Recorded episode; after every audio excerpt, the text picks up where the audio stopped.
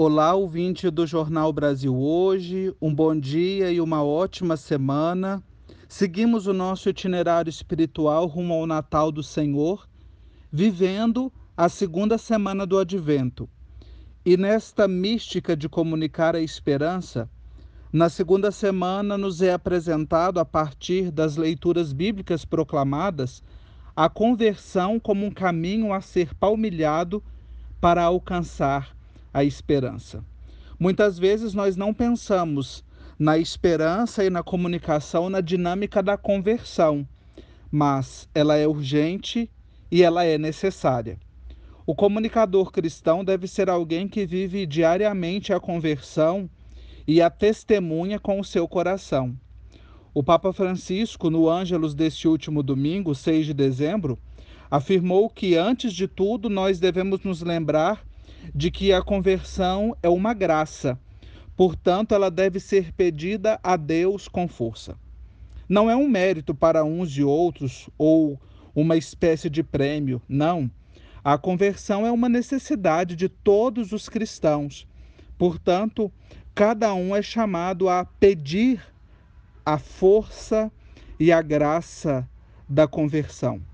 O pontífice também nos aponta que o desapego ao pecado e a mundanização e a busca de Deus e do seu reino são dois aspectos necessários à conversão.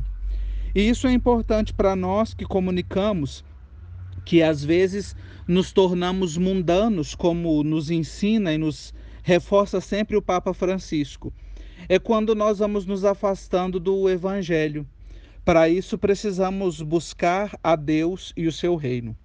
A figura que aparece na segunda semana do Advento, João Batista, a voz que clama no deserto, deve ser uma inspiração para nós comunicadores. João Batista não é mais do que a voz que anuncia Jesus. Essa é a sua missão, a sua vida, a sua personalidade. Todo o seu ser, toda a sua vida estão definidos em função de Cristo, como teria de acontecer na nossa vida de comunicadores e na vida de qualquer cristão. O importante na nossa vida é Jesus.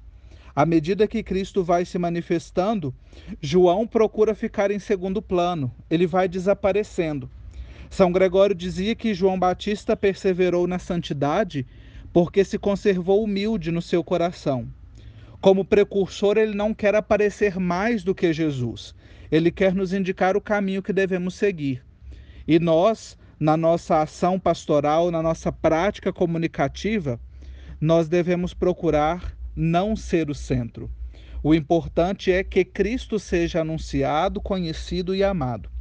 Portanto, João Batista é inspiração para o comunicador que, sem medo, escolhe anunciar o reino e as suas maravilhas. João Batista é a inspiração para o comunicador que não pode ser maior do que a mensagem. Cristo é a mensagem. Logo, ele é o mais importante. Portanto, nesse caminho de comunicação da esperança, tenhamos a consciência da necessária conversão e diária conversão e que Cristo, a mensagem, deve aparecer mais do que nós.